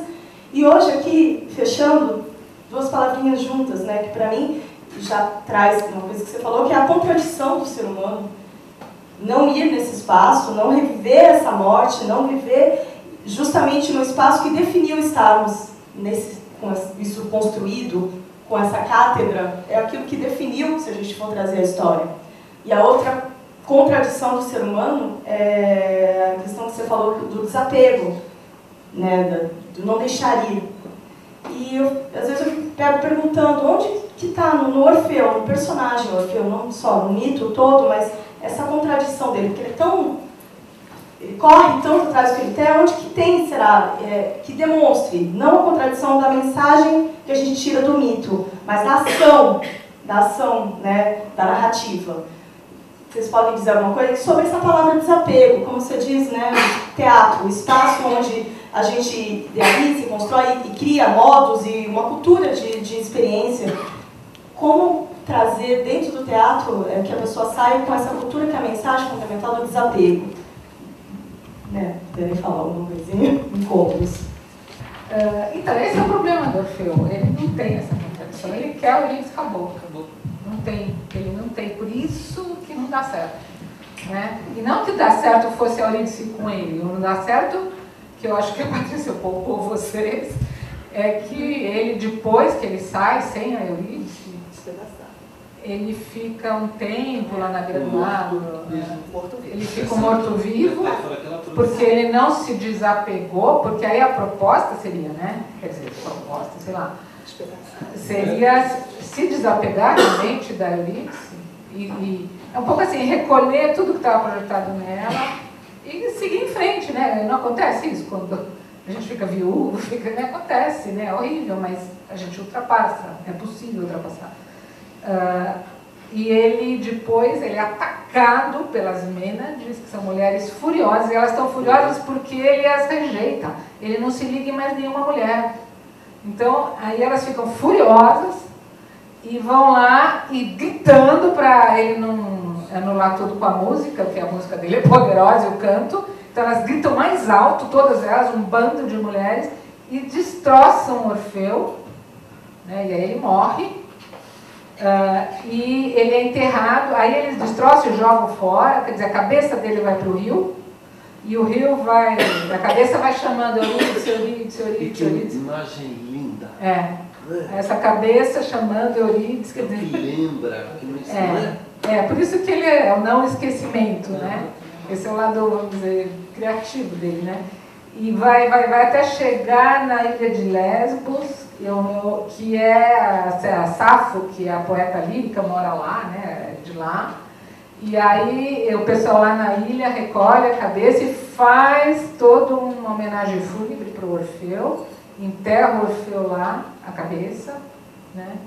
E, e o resto do corpo ah, ela, as boiras, né, que enterram, as boiras não, as musas, as musas, as musas, as oito musas, enterram no Monte Olimpo. Né? Então ele é assim, ele é todo. Por que eu estou falando isso? Porque. Desapego. É, quer dizer, ele é até o fim não desapego. Ele é uma figura mítica mesmo. É? A questão da contradição que você estava falando que ele não é, é o problema, exatamente, é que ele não tem a contradição. Quer dizer, aí ele é dilacerado de fora para dentro, né? Corta a cabeça e o corpo, já que não tem, vai ter, entendeu? E lembra um pouco, tem alguns mitos de desmembramento, né? Tem Osíris no Egito, que ele é todo desmembrado também. Depois é a tem do mito de Dionísio. É, e o próprio Dionísio do Sagreu, que é despedaçado, depois reunido. Né? Como se assim, essa você não tem contradição, então você vai sofrer, né? Um, ter que separar, né? Tem um pesquisador interessante, um pesquisador, é, é jungiano, o Robert, Robert Romanichin, que ele, ele diz que o mito de Orfeu devia ser um mito do pesquisador acadêmico, inclusive, né? Porque ele acha que uma boa pesquisa junguiana é uma pesquisa em que você passa por, por esse processo inteiro, né? De, de mergulho no tema e morte das expectativas, deixa o tema se manifestar na sua autonomia, né? e aí sai o seu produto, e no fim ele fala do desapego da autoria, inclusive. Aí você põe no mundo, não, mas é a minha tese, o meu, não sei o que, ó, tá aí, né? Ele chama o mito do Orfeu para a academia por esse trabalho interessante. Bom, aí falando sobre morte, depois eu também tive a experiência de entender uma pessoa querida morrendo, como é interessante ir lá para as pessoas que ficam. E aí agora pegando a ideia, agora é uma questão mais teatral ainda, é, pegando a ideia do que você falou sobre a sua avó, falar e fazer, dentro da nossa narrativa, a gente infere as pessoas que estão lá como almas, né? E um questionamento que a gente sempre tem, principalmente no personagem que eu defendi durante um tempo, a Ariadne, que ela faz perguntas diretamente para o público, né? E faz pergunta o que é amar e qual o limite que nos separa do outro. E eu sempre perguntei, Patrícia, as pessoas não vão responder? Uma vez aconteceu, num público então, que não costuma ir, né? Eram alunos do mesmo estilo que ela falou, os nossos alunos, e ela ficou, e eu sou professora, e ficou atriz, professora, então acho que eu tenho que responder. Fiquei pensando, como que a gente quebra no teatro essa posição do, da pessoa que vai assistir e não posso falar, não posso reagir, não posso, né? Mas é que é, o tempo é. que você faz as perguntas, ele é muito acelerado. É, não, é porque também tem uma questão de narrativa, né? É, então, Mas é, dentro dessa proposta nossa, então, essas são sugestões, mas teria como o público, porque também ao mesmo tempo a gente espera que o Caronte coloque eles nos lugares certos, né? Tem toda essa colocação. Eles puderem falar alguma coisa né, sobre essa eu só queria falar uma coisa. Marlene Dietrich tem um dicionário, sabe aquela atriz maravilhosa alemã? E eu comprei, eu sempre digo isso, eu comprei pagando um real dicionário de Marlene Dietrich, eu comprei vários para presentear, porque, né? No verbete amor aparece assim. É, Trata-se de um ditado persa, não, turco, segundo o qual amar é aprender a correr pela neve sem deixar pegadas. Orfeu faz isso. Se se pensar. Porque quando ele discorda dos vaticínios, ele reinaugura o sentimento que não é aquela coisa que bota a mulher como ser inferior. Porque talvez se fosse o contrário, pensa bem. Ele é, talvez seja o primeiro, bobagem, mas não é. Talvez ele seja o primeiro feminista da, da história da mitologia. Pensem, pensem um pouquinho. para as meninas diz que distraçaram ele se ele é o primeiro. Mas quem eram elas? Você já, já adjetivou um pouquinho. Sou aluna da professora Laura, né? A gente estudou grupo na USP esse semestre todo e a proposta, ela fez essa proposta para todos os alunos irem, né? De que forma que ter essa vivência possibilitaria uma transformação, né? Se, se possibilitaria ou não uma transformação em cada um que fosse assistir. É, e para mim, eu fui pela segunda vez ontem, né? A primeira eu fui sozinha porque ninguém quis ir ao cemitério comigo assistir uma peça de teatro. As pessoas da minha família já me acham um pouco louca, então imagina ir a uma peça de teatro no cemitério, jamais. Então, e ontem eu acabei indo com uma amiga. Mas o que eu queria deixar registrado de alguma forma é o quanto a fala ah, dos mortos-vivos né, me, me deixou muito tocada e a fala final de que cada um cura, para cada um curar suas próprias feridas e se desapegar, né? Eu fiquei pensando muito nisso e como, de fato, aquele cemitério ele tem uma beleza imensa, né? E eu vi, acabei vendo na morte uma grande beleza. E o quanto enxergar isso e ver isso me fez sair de lá muito mais viva, né? A hora que você está lá, que você embarca, né? Que você entrega lá a fichinha, esqueci o nome, desculpa, o óculo para o Caronte, que você embarca, você fala, nossa, quer dizer, eu faço parte disso aqui, né? Estou fazendo parte desse contexto, né? Também sou uma alma aqui vagando, né? Mas o quanto quando sai de lá você tem a possibilidade de realmente rever e de, e de né? Para que, que eu preciso ter tanto apego a coisas que já foram e que já é, por que, que eu não posso prosseguir com a minha vida? Aí falando de traumas, né, tudo, né? Mas isso me deixou muito mais viva do que, né, assim, essa sair de lá com essa condição foi muito transformador para mim, né, assim, e para a pessoa que eu fui ontem também. Foi bem interessante essa experiência, né, essa vivência, essa experiência que traz essa possibilidade de transformação num lugar que você nem imagina que tinha toda essa potência. Né? Queria agradecer, foi muito lindo. E acho que eu vou de novo até o fim. eu sou atriz da Companhia Empresas. É, hoje eu faço o papel da Ariadne, que a Mariana fazia. E sobre essa coisa da transformação, né, que o grupo propõe, propõe para quem vai assistir, propõe para as pessoas que não são atores profissionais, que, que participam, que hoje não tem, mas que era o princípio do, do grupo, que também é uma coisa que transforma quem está lá dentro né, quem, os atores que estão lá. Então, é, quando eu entrei, é, vou dar um depoimento, quando eu entrei eu sempre vi o teatro como transformação. Ele sempre foi o que, como transformação e como reflexão. Gosto muito de Brecht, gosto muito de, sou, ao mesmo tempo gosto da catarse, eu sou, vi, vi o teatro como isso. Mas nunca tive nenhuma relação com a história do, do mito, com Jung, com, nunca tive nenhum contato, não tinha nenhum conhecimento. E aí quando eu entrei no grupo e fazendo, entrei como psique, depois fui para Ariadne, aí tive uma experiência de láquesis, numa troca, como algumas frases e, ó, e o estudo daquele mito fazem você ter um questionamento sobre a sua vida, sobre as coisas que você faz, sobre como você se posiciona ou reflete sobre algumas coisas. E quando foi? Semana passada, eu tive um sonho de uma coisa que eu não sonhava há muito tempo, que para mim estava super superada. E a primeira coisa que eu pensei foi: o sonho é a ponte que liga o desconhecido. que é a frase que todo dia que eu estou deitada lá no cemitério eu escuto o Hermes falar na minha cabeça. Então, é assim, essa coisa da transformação que eu sempre vi pelo teatro, e hoje eu acabei conhecendo pelo mito, né, pelo, pelos arquétipos, é uma coisa que vem para o público, é uma coisa que vem para quem está lá dentro do grupo também, que está sempre refletindo quando a gente, nas nossas falas, nas falas dos nossos companheiros e quando nós temos a oportunidade de trocar de mito lá dentro. Né, que foi uma experiência super interessante que tocou. Trocar de mito é trocar narrativas. É, então é essa transformação ela é interna também para quem está lá. Isso.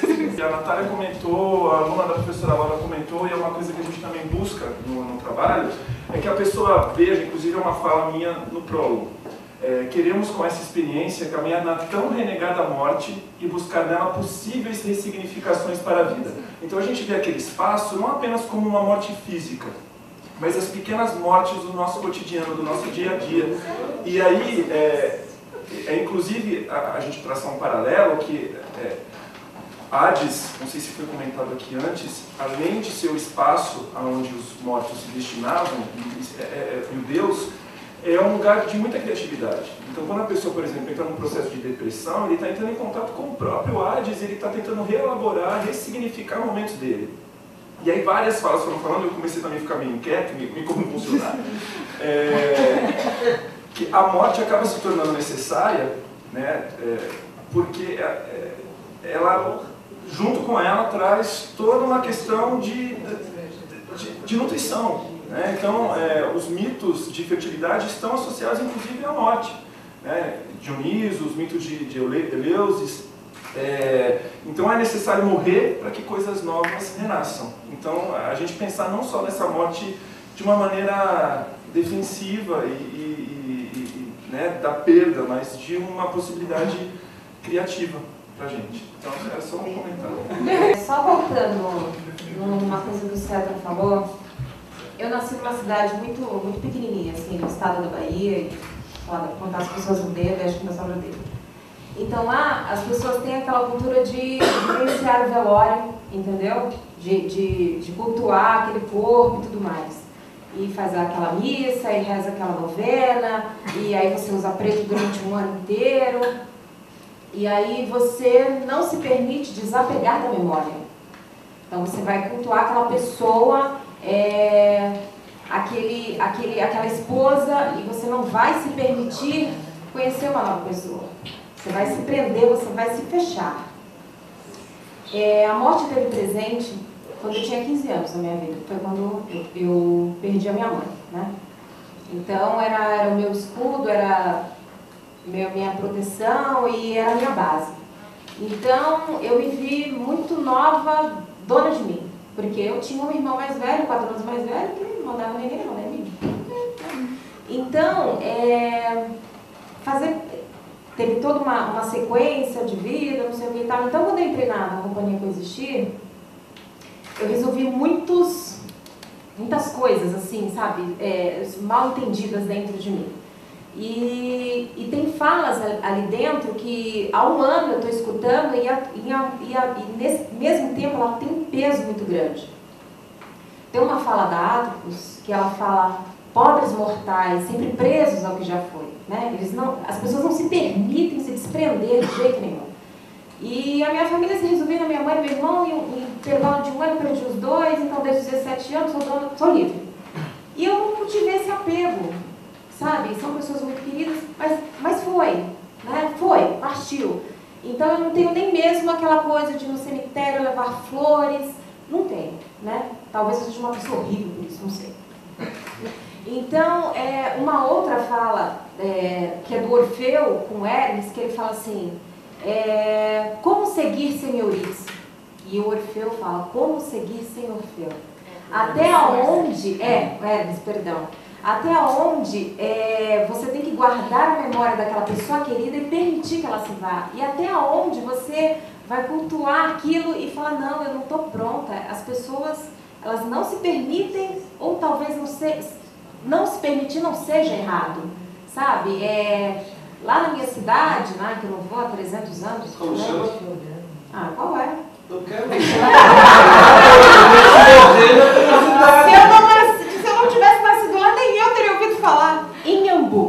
Inhambupe. É. Mas um... Deve vir de inhame, sei lá. Cara, né? Então lá, então lá você vê muito, muito presente essa coisa do eu fiquei viúva aos 35, eu tô com 70, eu nunca me casei. E a pessoa tem aquela convicção de que ela fez uma coisa tão certa em perpetuar aquela memória daquela pessoa que se foi e não se permitir viver. Então é uma coisa muito. Porque não viveu o processo de perda totalmente na hora certa. Né? Também, é, é muito. É, é uma, é uma coisa muito. Não sei. É, e, e uma coisa que acontece bastante, muitas pessoas vêm falar com a gente no final do espetáculo, olha, poxa vida, eu resolvi questões assim, sabe, tão, tão fortes, sabe, eu tô, eu tô chorando há tanto tempo e, e, e a pessoa está naquele espaço, permite a ela se libertar, ela perceber que ela está viva e que ela tem uma vida, que ela pode guardar boa lembrança mas sem cultivar aquela dor como se fosse uma coisa que ela precisasse, que ela necessitasse. E, e a moça que a, a, aqui atrás ela citou, é uma fala que é bem no finalzinho, que fecha. Vamos, coração, despede-te e cura-te. Isso sempre vai pegar muito forte para mim. É isso. É, eu vejo através da, de quando a gente entra no espetáculo que a gente tem aquela, aquela moeda, aquele, aquele oh, eu faço parte do espetáculo. E aí, como foi falado, de repente eu me vejo distante, participando só dele de forma textual. O único momento onde eu me sinto assim, onde eu sinto um personagem mais humano, é o Hermes, né? Que a Carla faz, que eu vejo que tem aquela ligação com o humano E vendo isso, eu fiquei naquela questão, por que que, já que eu estou dentro, eu estou na barca do Caio, por que que eu não, também não participo? Por que, que eu não participo? Por que, que eu não posso, de repente, estar ali, a cena acontecer aqui, junto comigo, eu virando, eu fazendo parte, me questionando, eu respondendo? É, eu fico pensando nisso. E a outra coisa que eu vi é o seguinte: pela história de Orfeu, o homem não foge ao seu destino? É uma pergunta que eu gostaria de saber. Obrigado. Ariadne e Prometeu, eu coloquei dentro dessa jornada, né? como uma ficção, porque Ariadne e Prometeu nunca estiveram no mundo do Hades. Mas nós, junguianos, acreditamos que quando nós passamos por situações difíceis da nossa vida, nós vamos para o mundo do Hades. Então, quando a Ariadne está sendo, que ela perdeu, né, sendo abandonada por Teseu, ela está sentindo a dor da perda, então ela está simbolicamente no mundo do Hades. E Prometeu, quando está ali também, de alguma maneira, tendo aquele fígado comido a cada dia, ele também está no mundo do Hades de alguma maneira. É, a ideia foi colocar todo mundo ali no mito de Orfeu, então todo mundo é um pouco Orfeu dentro dessa proposta. Né? E aí quando a gente fala de destino, é, nós estamos falando assim, eu falando como psicóloga também, se eu acreditar num destino fechado, eu não vou atender mais ninguém na minha vida. Nunca mais. Né? Então vamos pensar que nós estamos ali naquela jornada, que é uma jornada arquetípica, que todos nós compartilhamos, que tem a ver com a fala do Caronte na primeira cena, quando ele fala, estamos juntos, mas em solidão visceral eterna. Então nós temos aí um caminho de individuação, e nesse caminho cada um vai buscando né, é, o que pode conectar, o que consegue conectar, como a gente vem se desenvolvendo. Isso é algo muito individual, né, essa, esse desenvolvimento da gente. E as escolhas que cada um vai fazer. Né? Então, a, quando todo mundo está. Tem pessoas que naquela hora que Orfeu sai e está naquela dúvida, olhar para trás ou não, tem gente que está no público parado e não olha para trás e vai embora e fala assim, não, quero olhar para trás. Não, não, peraí, não, deixa eu ir, deixa eu ir embora logo, falo com você lá fora. Tem gente que já está olhando para trás antes. Então, assim, é muito interessante a gente ver as escolhas de cada um nesse seu processo né, de individuação. Esse, é, você fala assim, é, aliás, o homem pode fugir do seu destino? Não, como se fosse, de certa forma, uma vitória poder fugir, né? Porque assim, vou fazer a minha própria vida. Aí sim sou eu. Mas me ocorreu o contrário, quer dizer, o pior é que ele até pode fugir do destino, mas não há sofrimento maior que esse, porque a ideia é que a gente dá, dá vida ao nosso destino, dá o colorido, dá a luz, e é nisso que a gente realiza é, exatamente realizando o destino. Acho que essa é uma perspectiva indiana, mas não do tipo assim, eu tenho que chegar lá, agora eu vou obedecer.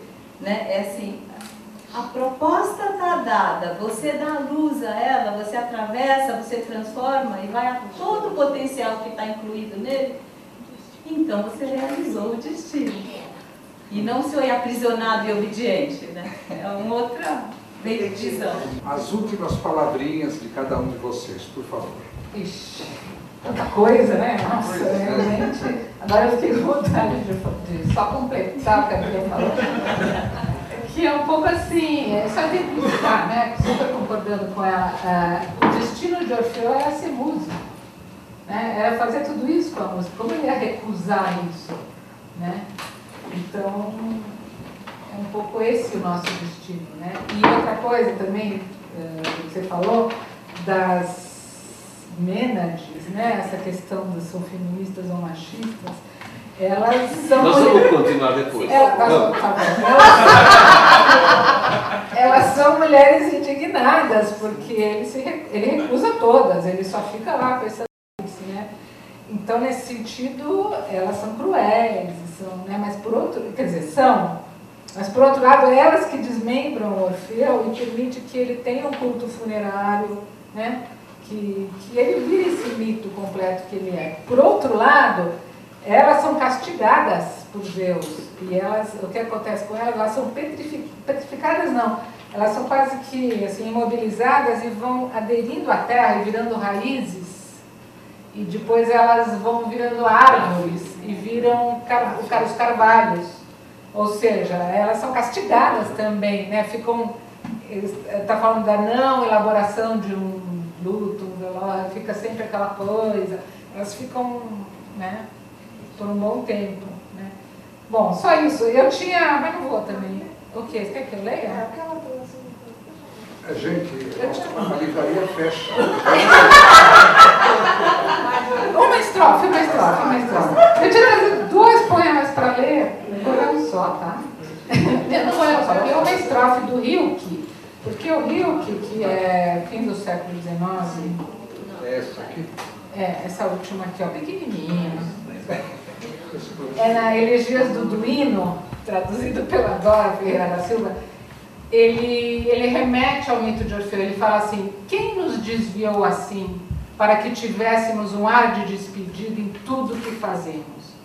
Como aquele que, partindo, se detém na última colina para contemplar o vale na distância e ainda uma vez se volta, hesitante, e aguarda. Assim vivemos nós, numa incessante despedida. Ou seja, somos todos Orfeu. Né? Vou falar bem acelerado. Parceiro, Orfeu é um demiurgo. Ele é o representante de um imenso coro que nós estamos lá. Ele é um porta-voz dos deuses e pode falar em nosso nome. Ah, ela esqueceu, essa é uma questão estruturante da das formas clássicas gregas. É, perguntaria a vocês, sem nenhuma retórica, escolha existe? O que é que cada um consegue escolher no mundo que nós vivemos? Nada. Destino não existe, o que existe é existência. E tem um filósofo maravilhoso, Albert Camus, que ele diz o seguinte: Nós temos liberdade para nos aprisionarmos a quem quer que seja. É, a menina, vocês não se apresentaram, é, mas fica. Karina. Karina, eu vou recomendar vocês também, sobretudo aqueles que têm filhos, que têm crianças na vida, tem um romance maravilhoso do Érico Veríssimo chamado As Aventuras de Tibiquera. Quem não leu ainda não nasceu. As Aventuras de Tibiquera, a primeira pergunta do colonizador é quanto ano, quantos anos ele tem? Ele diz 500. E vocês vão continuar a entender a metáfora que existe aqui. A mais bela metáfora foi a que você trouxe, do morto-vivo, e eu diria que vivo é aquele que consegue instaurar a dialética, a dialética entre lembrar e esquecer. Certas coisas nós precisamos esquecer e outras nós não podemos esquecer. Como ela disse um poema, eu vou dizer também, são só cinco versos. O grande companheiro Fernando Pessoa, desse sonho que sou meu sono, não sou meu dono, quem sou é que ignora e vive através dessa névoa que sou eu. Todas as vidas que outrora tive numa só vida. Mar, sou. Baixo marulho, alto rujo, e minha voz vem do meu alto céu, e só me encontro quando de mim fujo, para ser vivo. Bem, para fechar, eu trouxe aqui um, uma fala do José Saramago que eu gosto muito, que eu acho que está fechando esse processo dentro de mim em relação ao Feu. Eu acho que eu fecho com isso. Qual texto? Ensaio. Tá. Disse a um cego: Estás livre? Abre-se-lhe a porta que o separava do mundo. Vai, estás livre. Tornamos a dizer-lhe: Ele não vai. Ficou ali parado no meio da rua. Ele e os outros estão assustados. Não sabem para onde ir. É que não há comparação entre viver num labirinto racional, como é por definição um manicômio, e aventurar-se, sem mão de guia nem trela, de cão, no labirinto dementado da cidade, onde a memória para nada servirá, pois apenas será capaz de mostrar a imagem dos lugares e não os caminhos para lá chegar. a Laura, a Patrícia e o Alexandre, conforme eu disse no início, não é ser um domador de feras, segurar o tempo dessa gente e de vocês também, que no começo estavam tão tímidos, mas, enfim, viraram feras também. Obrigado, gente.